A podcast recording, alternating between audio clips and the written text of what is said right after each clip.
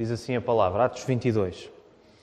Irmãos e pais, ouvi agora a minha defesa perante vós. Quando ouviram que lhes falava em língua hebraica, guardaram ainda maior silêncio. E continuou: Eu sou judeu, nasci em Tarso da Cilícia, mas criei-me nesta cidade e aqui fui instruído aos pés de Gamaliel, segundo a exatidão da lei de nossos antepassados, sendo zeloso para com Deus, assim como todos vós o sois no dia de hoje. Persegui este caminho até à morte, prendendo e metendo em cárceres homens e mulheres de que são testemunhas o sumo sacerdote e todos os anciãos. Destes, recebi cartas para os irmãos. Ia para Damasco, no propósito de trazer maniatados para Jerusalém os que também lá estivessem, para serem punidos. Ora, aconteceu que, indo de caminho e já perto de Damasco, quase ao meio-dia, repentinamente grande luz do céu brilhou ao redor de mim. Então caí por terra, ouvindo uma voz que me dizia: Saulo, Saulo, por que me persegues? Perguntei: Quem és tu, Senhor? Ao que me respondeu: Eu sou Jesus o Nazareno, a quem tu persegues. Os que estavam comigo viram a luz, sem contudo perceberem o sentido da voz de quem falava comigo. Então perguntei: Que farei, Senhor? E o Senhor me disse: Levanta-te, entra em Damasco, pois ali te dirão acerca de tudo o que te é ordenado fazer. Tendo ficado cego por causa do fulgor daquela luz, guiado pela mão dos que estavam comigo, cheguei a Damasco. Um homem chamado Ananias, piedoso conforme a lei, tendo bom testemunho de todos os judeus que ali moravam, veio procurar-me. E pondo-se junto a mim, disse: Saulo, irmão, recebe novamente a vista. Nessa mesma hora recobrei a vista e olhei para ele. Então ele disse: O Deus de nossos pais, de antemão, te escolheu para conheceres a sua vontade, veres o justo e ouvires uma voz da sua própria boca, porque terás de ser sua testemunha diante de todos os homens das coisas que tens visto e ouvido. E agora, por que te demoras? Levanta-te, recebe o batismo e lava os teus pecados, evocando o nome dele. Tendo eu voltado para Jerusalém, enquanto orava no templo, sobreveio-me um êxtase e vi aquele que falava comigo: Apressa-te e sai logo de Jerusalém, porque não receberão o teu testemunho a meu respeito. Eu disse: Senhor, eles bem sabem que eu encerrava em prisão e nas sinagogas açoitava os que criam em ti. Quando se derramava o sangue de Estevão, tua testemunha, eu também estava presente consentia nisso e até guardei as vestes dos que o matavam. Mas ele me disse: Vai, porque eu te enviarei para longe aos gentios. Ouviram-no até essa palavra e então gritaram, dizendo: Tira tal homem da terra, porque não convém que ele viva. Ora, estando eles gritando, arrojando de si as suas capas, atirando poeira para os ares, ordenou o comandante que Paulo fosse recolhido à fortaleza e que, sob açoite, fosse interrogado para saber por que motivo assim clamavam contra ele. Quando estavam amarrando com correias, disse Paulo ao centurião presente: Ser-vos-á porventura lícito açoitar um cidadão romano sem estar condenado? Ouvindo isto, o centurião procurou o comandante e lhe disse: Que estás para fazer? Porque este homem é cidadão romano. Vindo o comandante, perguntou a Paulo: Diz-me, és tu romano? Ele disse: Sou. Respondeu-lhe o comandante: A mim me custou grande soma de dinheiro esse título de cidadão. Disse Paulo: Pois eu o tenho por direito de nascimento. Imediatamente se afastaram os que estavam para o inquirir com açoites. O próprio comandante sentiu-se receoso quando soube que Paulo era romano, porque o mandara amarrar. No dia seguinte, querendo certificar-se dos motivos por que vinha ele sendo acusado pelos judeus, soltou-o e ordenou que se reunissem os principais sacerdotes e todo o sinédrio, e mandando trazer Paulo, apresentou-o perante eles. No sermão de hoje, chamado Submissão no meio de sarilhos, o meu objetivo é refletir no que acontece a Paulo em Atos 22, olhando para a sua posição complicada ali perante a multidão e perante as autoridades romanas, ao mesmo tempo em que vemos no apóstolo um reflexo claro do caráter do Senhor Jesus Cristo. Contra a tendência humana e carnal de fazer-se valer de galões humanos, de méritos humanos, para escapar ao sarilho, a solução passará sempre por uma atitude verdadeiramente espiritual, que coloca sempre em destaque a submissão a uma, a uma autoridade que é superior a nós mesmos, e essa autoridade é o Senhor Jesus. A verdadeira liberdade nunca virá pela ausência de sarilhos. Nunca. A verdadeira liberdade virá sempre no meio dos sarilhos, através da submissão à autoridade de Jesus nas nossas vidas. É isto que nós queremos retirar para nós esta manhã no texto, no texto da palavra. Vamos ainda orar, irmãos. Senhor, estamos diante da tua presença e por isso pedimos que nos dês humildade, Senhor. Nos dês um coração aberto para escutarmos o teu Espírito Santo a falar connosco nesta hora, Senhor. É a tua palavra que vai ser pregada, Senhor, não é a palavra de homens. Por isso eu quero te pedir que me dês a sabedoria, a capacidade, o amor, a clareza para dizer as coisas que a tua palavra diz, Senhor, não as coisas que eu quero dizer.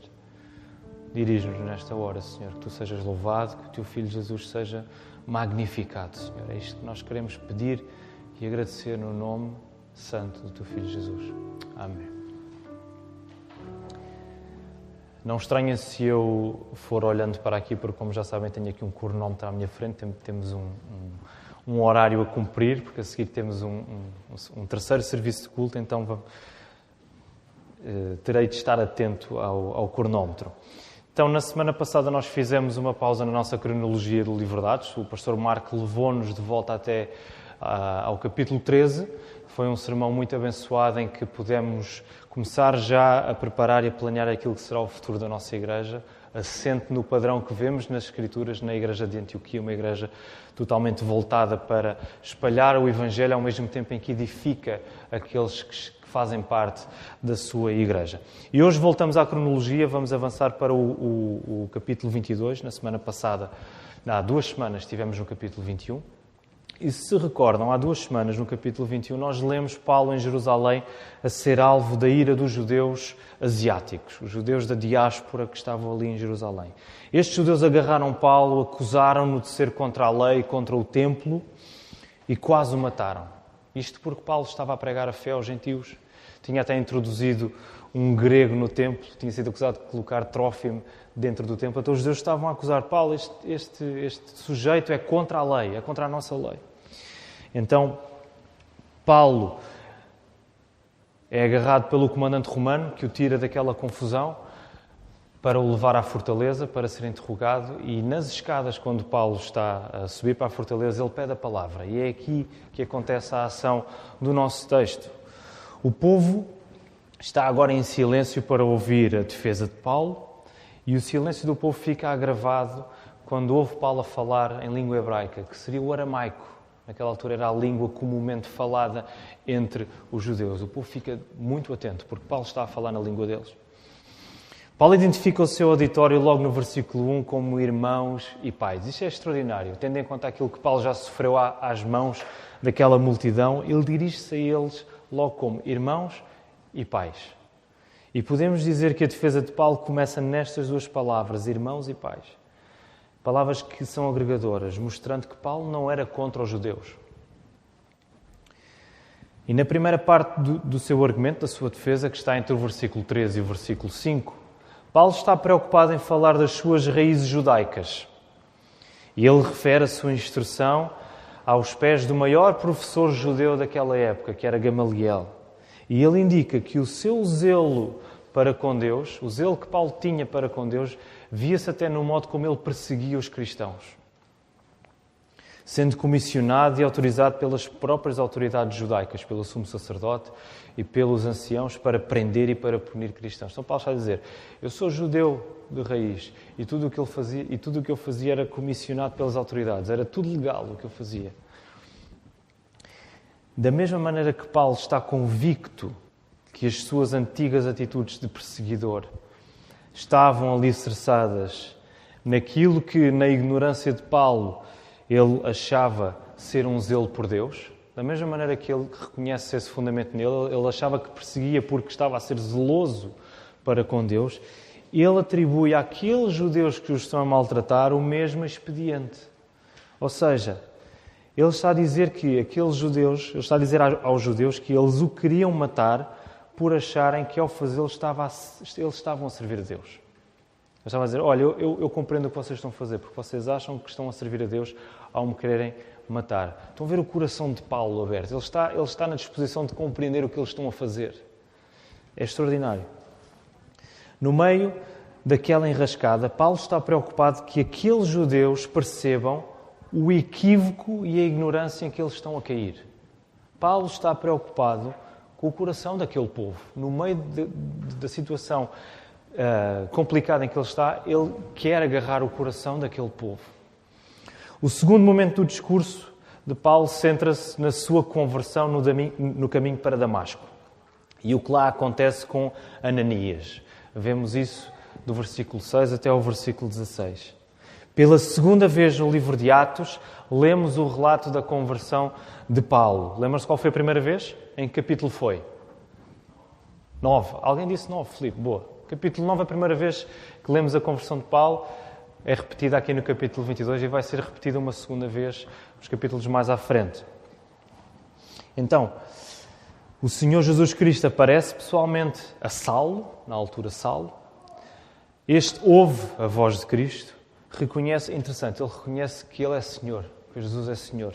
Reparem que quando Paulo, quando Jesus aparece a Paulo, e Paulo diz: Quem és?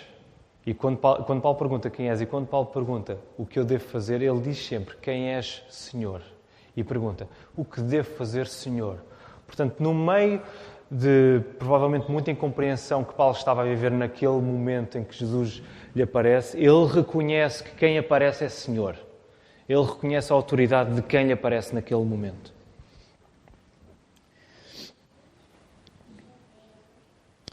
Então Paulo vê Jesus e fica cego com a luz da sua glória.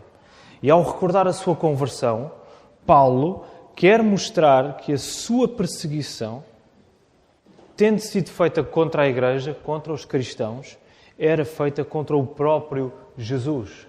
O próprio Senhor Jesus diz: Eu sou Jesus Nazareno, a quem tu persegues. Jesus identifica-se com a igreja a quem Paulo persegue.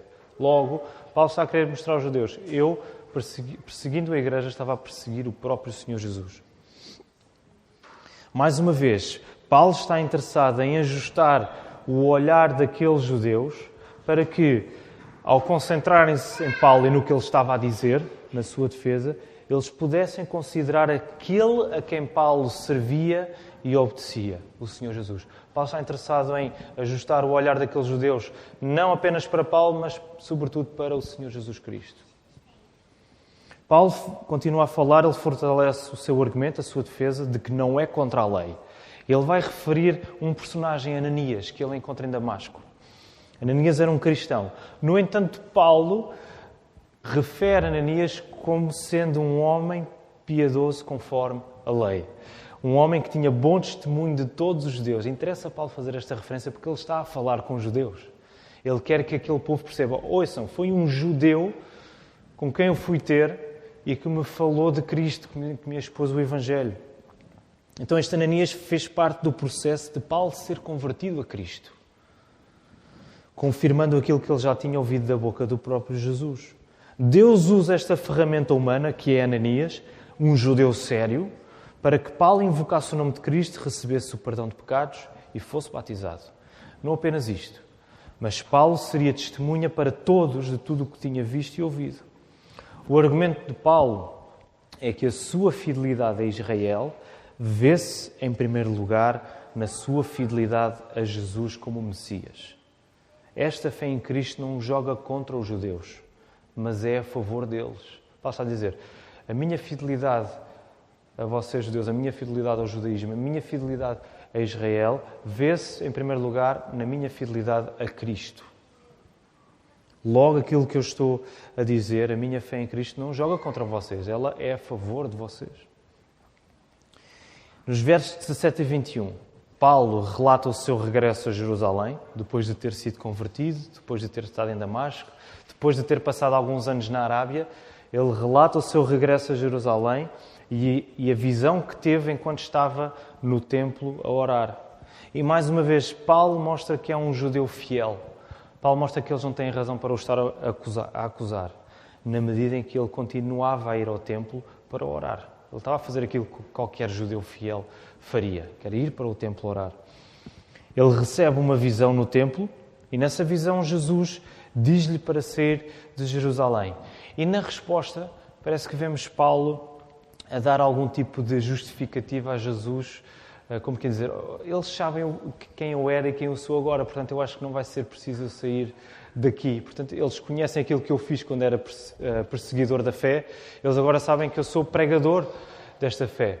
Mas Jesus sabe mais do que Paulo e Jesus diz-lhe: sai daí, vai para longe, vai para os gentios.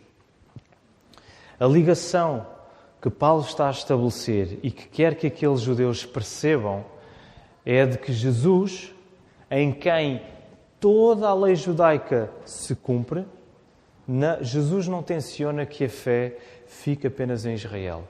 Jesus quer que a fé avance para todos os povos. Nesse sentido, Paulo mostra que trazer os gentios para a fé não é contra o judaísmo, mas é a consequência natural do judaísmo. Ele está a mostrar: olha, eu não sou contra, mas eu estou a fazer aquilo que é a consequência natural de sermos judeus, que a fé atinja aqueles que também não são judeus. E a última secção do nosso texto, do versículo 22 ao 29. Lemos ainda o 30, mas o 30 já faz parte do início do capítulo uh, ah, 23. Então o discurso de Paulo vai até ao 29. Então nessa última secção, nós agora estamos a ver os judeus desesperados. Eles acabaram de ouvir Paulo dizer: Jesus disse para eu ir para os gentios. Eles ficam loucos. Eles ficam desesperados ao ponto de gritarem e pedirem: levem este homem daqui, matem-no. O comandante ordena que Paulo, o comandante romano, ordena que Paulo seja de uma vez levado para a fortaleza para ser açoitado e para ser interrogado. E aqui, quando a Bíblia fala em ser açoitado, ela está a dizer que ele seria flagelado. Um, o instrumento para este, para este flagelo é, é um instrumento que tem tiras de couro e na ponta pequenos pedaços de metal e de osso. Portanto, para aqueles que viram uh, uh, o filme do Mel Gibson, A Paixão de Cristo, a cena em que uh, o ator que interpreta Jesus, Jim Caviezel, está a ser chicoteado, vocês podem ver este instrumento de, de tortura. É? Então era isso que era utilizado para interrogar pessoas que, que tinham alguma coisa a, a, responder. Paulo estava prestes a levar com este tipo de, de, de chicote. Okay? E era normal que as pessoas que, que estavam sob este interrogatório chegassem a morrer, ok? Mesmo antes de serem interrogadas. Era muito normal que isso acontecesse. Então, Paulo está prestes a ser açoitado, interrogado. Mas toda a legalidade deste processo é colocada em causa a partir do momento em que Paulo invoca a sua cidadania romana. O que deixa as autoridades romanas assustadas por terem prendido e mandado açoitar um cidadão romano sem este estar condenado. E isso era absolutamente impensável. Era ilegal no Império fazer isso a um cidadão romano. Então eles ficaram com medo, porque não só as carreiras militares deles podiam estar em jogo, mas as próprias vidas deles podiam estar em risco. Eles podiam ser condenados à morte por aquilo que fizeram a Paulo. Eles ficaram com medo. O uso do benefício civil de ser romano que Deus considera a Paulo, lembre-se, Deus disse: Eu tenho este, esta bênção por nascimento. Eu sou cidadão por nascimento. Eu não comprei isto, eu não subornei ninguém para ser cidadão romano. Então, Paulo faz um uso de uma bênção que Deus lhe dá, e este uso do, do benefício civil de ser romano não deixa Paulo menos dependente de Deus nesta ocasião, mas pronto a reconhecer a sua submissão a Deus ao confiar no sistema jurídico da época. Paulo sabe que pode recorrer ao facto de ser romano porque Deus lhe deu esse privilégio, porque Deus lhe deu essa bênção. Então, o facto de ele usar isso, ele está a honrar a Deus. Ele não está a dizer, espera aí, Deus, agora eu tomo conta do assunto. Não, eu vou continuar a confiar em Ti usando as ferramentas que Tu me deste. Ele continua a confiar em Deus. E no dia seguinte, Paulo é solto e apresentado perante os principais sacerdotes e todo o sinédrio. E o nosso texto termina aqui. Eu quero aplicar esta manhã uh, o texto, este sermão, em dois pontos. E o primeiro ponto de aplicação deste texto à nossa vida é reconhecer que, enquanto cristãos, somos chamados a mostrar, acima de tudo, o caráter de Cristo nas nossas vidas. Nós, enquanto cristãos, somos chamados a mostrar um caráter que reflete o caráter do próprio Senhor Jesus. O pastor Marco sublinhou este aspecto no domingo passado a necessidade de termos como prioridade, enquanto igreja, a edificação da nossa igreja. para nos tornarmos cada vez mais à semelhança de Jesus. Esse é um dos nossos propósitos como igreja. É que cada um daqueles que pertencem à igreja, cada um dos membros, seja edificado, crescendo em semelhança ao Senhor Jesus Cristo, mostrando cada vez mais o caráter de Cristo. E aqui o exemplo do apóstolo Paulo é inexcedível. Eu creio que não conseguimos encontrar um exemplo tão forte de fidelidade e de caráter cristão em toda a história da Igreja como o apóstolo Paulo.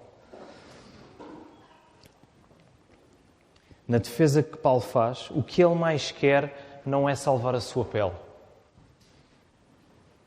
O que Paulo mais quer é mostrar o caráter glorioso de Cristo. E atenção, Paulo não deixa de ser rigoroso e não deixa de ser justo com as acusações que os judeus lhe estão a dirigir. Ele está a ser rigoroso, ele está a ser justo, ele está a responder convenientemente. Mas o seu rigor e a sua justiça estão a apontar claramente para Cristo. Essa é a preocupação de Paulo. No seu rigor e na sua justiça, ao responder às acusações, ele está a mostrar Cristo. Isto é extraordinário. O rigor. Porquê é que Paulo faz isto? Porque Paulo sabe que, por maior que seja o seu rigor, por maior que seja a sua justiça, por maior acertados que possa ser o seu rigor e a sua justiça, o rigor e a justiça de Paulo não têm o poder de salvar aqueles judeus. Paulo não tem o poder dele próprio convencer o coração daqueles judeus. Apenas Cristo tem o poder de fazer isso. Por isso é que a preocupação de Paulo é apontar para Jesus, é fazer esta ligação toda do seu percurso para, olha, o que eu estou a fazer não é contra a lei, antes pelo contrário, é o cumprimento da lei, porque Jesus cumpriu a lei. Logo, nós estamos a levar a fé a todos aqueles que creem em Jesus. A palavra está a chamar-nos a um exame pessoal.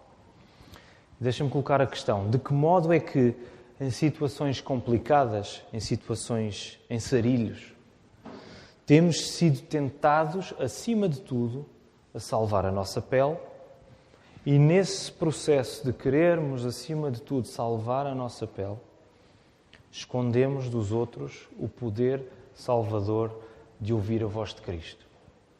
Como é que isso tem acontecido na nossa vida? De nós queremos, acima de tudo, a solução para os nossos problemas e nessa procura de solução, nós estamos a esconder dos outros à nossa volta a voz do próprio Senhor Jesus. Sabem que uma das maneiras uh, poderosas em que a igreja é edificada é de facto nós vermos a fraqueza uns dos outros. Ela está à mostra. E nós percebemos que a solução para a fraqueza daquela pessoa não é a força que ela vai descobrir a algum lado, mas é Cristo a mostrar-se forte na vida dessa pessoa. E a igreja vai se edificando, confiando mais em Cristo, porque percebemos isso no exemplo do irmão ao meu lado. Um exemplo daquele irmão que sofreu, mas que teve a fidelidade para confiar em Cristo. Então, de que maneira é que nós procuramos soluções e, no meio disso, nós estamos a esconder a voz de Cristo para que outros possam ser salvos? Isto não significa que devemos abdicar das ferramentas que possam trazer justiça à nossa causa. Aliás, e vejam, Paulo usou essas ferramentas. Ele fez questão de confirmar que era um judeu, ele fez questão de dizer que era um cidadão romano também. E Paulo não pecou a fazer isso. Portanto, isto não significa que nós não usemos ferramentas, às vezes até legais, se tivermos algum tipo de problema legal, isso não significa que não façamos uso dessas ferramentas que possam trazer justiça à nossa causa. Mas significa que faremos isso confiando em Deus e desejando que nesse processo nós diminuamos e Cristo aumente. E eu acho que esta é uma tentação muito, muito presente em nós. Nós somos muito prontos a defendermos a nós próprios. Às vezes é acertado fazer isso, mas a maneira como vamos fazer vai definir, de facto, onde é que está o nosso coração. Nós queremos mostrar Cristo ou queremos mostrar-nos a nós próprios? Queremos seguir mais o exemplo de Paulo ou queremos seguir mais um exemplo que esconda a voz de Cristo dos outros? Então, este é o primeiro ponto da nossa aplicação. Que neste processo o caráter de Jesus seja moldado em nós e que, e que nos edifiquemos uns aos outros nisto. O segundo e último ponto da aplicação é reconhecer que submissão e liberdade andam de mãos dadas na vida do cristão. Não são opostos entre si. Isto parece estranho dizer isto, mas submissão e liberdade andam de mãos dadas na vida da igreja. Falar de submissão e falar de liberdade tem tanto de crucial quanto de controverso nos nossos dias. Há uma constante aversão ao termo submissão, não é de agora, já de algum tempo, e essa palavra é reputada como uma coisa genuinamente má. É? Se falarmos com pessoas que não têm fé, e às vezes falando de pessoas que têm a nossa fé, também vamos ouvir submissão é uma coisa terrível, é uma coisa má.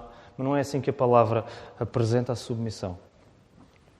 Sabem que apesar de muitas vezes considerarmos a submissão uma coisa má, na verdade, nós nunca deixamos de viver em submissão. Porque reparem, nós submetemos-nos, nós até mesmo se rejeitamos a ideia de submissão, nós estamos a submeter-nos a isso. Nós estamos em submissão à própria ideia de que a submissão é má. Portanto, a submissão continua lá sempre. Nós, nós submetemos algum tipo de verdade, nós submetemos alguma ideia, alguma convicção. A submissão está sempre lá. O seu objeto é que muda. Por outras palavras, nós vivemos presos à liberdade que julgamos ter. Esta é das coisas mais. É um dos nossos ídolos, é nós queremos liberdade em tudo o que nós fazemos. E nós julgamos que temos liberdade, mas acabamos por viver presos nessa liberdade que nós julgamos ter e que procuramos. Não nos resta então alternativa se não avaliarmos onde devemos colocar a nossa submissão, em que, a quem devemos ser submissos. E o texto é claro neste assunto, queridos irmãos. O único caminho para vivermos uma submissão que nos deixa completamente livres é o Senhor Jesus. Porquê? Porque é na submissão a Cristo, é no reconhecimento que só Jesus nos pode salvar, só Jesus pode transformar a nossa vida, só Jesus nos pode colocar em comunhão perfeita com o Pai, que nos dá a verdadeira liberdade no Espírito Santo. É isso que a palavra nos diz. E por outro lado, se estamos se estamos submissos, deixem-me fazer assim, a nossa submissão a Cristo concede-nos liberdade no Espírito Santo. E o facto de estarmos livres no Espírito Santo dá-nos o desejo de continuamente queremos estar submissos a Cristo. Portanto, reparem, é um ciclo uh, perfeito que não termina. A nossa submissão dá-nos liberdade no Espírito e essa liberdade no Espírito leva-nos de volta para querermos continuar a ser submissos. É isso que nós vemos na vida de Paulo. Paulo era o homem mais livre que podia haver, porque ele estava pronto a ir para qualquer lado. Há maior liberdade do que esta, de estar pronto a morrer onde quer que fosse pelo nome de Jesus, e ao mesmo tempo ele procurava estar submisso ao Senhor Jesus. Há um aspecto extraordinário de mansidão em Paulo nestes versículos. Ele sabe que em Jerusalém seria preso, mas ele está pronto em aceitar, em aceitar o plano de Deus para que Cristo brilhe mais na sua vida e outros cheguem à fé. Paulo está pronto para morrer. Vemos isso há duas semanas. Mesmo que as pessoas estavam com ele dissessem: Não vás a Jerusalém porque tu vais ser preso. Ele disse: Vocês não me façam isso, não quebrem o meu coração, porque eu estou pronto a ir lá. Eu até estou pronto a morrer. Paulo está pronto a aceitar o plano de Deus para que seja Cristo a brilhar. Não, não o apóstolo Paulo, mas Cristo a brilhar. E nesse sentido, o livro de Atos também é sobre estarmos prontos para morrer por causa da nossa submissão a Cristo. Ler o livro de Atos é estarmos a, a trabalhar em nós esta prontidão para morrermos. A história da Igreja, que é, que é a continuação da história de Cristo, por isso é que temos os Atos dos Apóstolos a seguir aos Evangelhos, a seguir à história de Cristo, vem a história da Igreja. Ela é a continuação da história de Cristo. Mostra que somos chamados a estarmos prontos para morrer, assim como Cristo não hesitou ao morrer pela sua Igreja. Cristo estava pronto para morrer pela sua igreja e ele morreu de facto pela sua igreja e ressuscitou. Nós somos, por causa disso, libertados pelo Espírito Santo de vivermos no medo de morrermos, vivemos do medo de, de Deus não nos aceitar, porque somos aceitos em Cristo e agora estamos livres para viver para Ele. Isto só é possível porque fomos libertados pelo poder do Evangelho. O Evangelho dá-nos a coragem para vivermos de um modo em que cada dia é uma preparação constante para morrermos por causa de Jesus. Jesus morreu e ressuscitou no nosso lugar, e ao fazê-lo, ele libertou-nos do medo da morte, porque Deus fez-nos seus filhos para sempre, pela fé em Jesus. Não há nada que nos possa separar disto. A nossa liberdade vem do facto, como diz Romanos 8, de nada nos poder afastar do amor de Deus que está em Cristo Jesus. Não há nada. Isto é a verdadeira liberdade. Mas ela só vem com a submissão à autoridade do Senhor Jesus. Era esta submissão que o apóstolo Paulo vivia. Esta submissão que ele mostrou. Esta liberdade ao mesmo tempo que ele mostrou perante as autoridades judaicas, perante o povo, perante as autoridades romanas. A nossa verdadeira liberdade está na nossa submissão ao Senhor Jesus, que nos amou e se entregou por nós. E quero terminar com uma pergunta para a Igreja: estamos nós prontos para morrer pelo Evangelho? Que o Senhor nos ajude.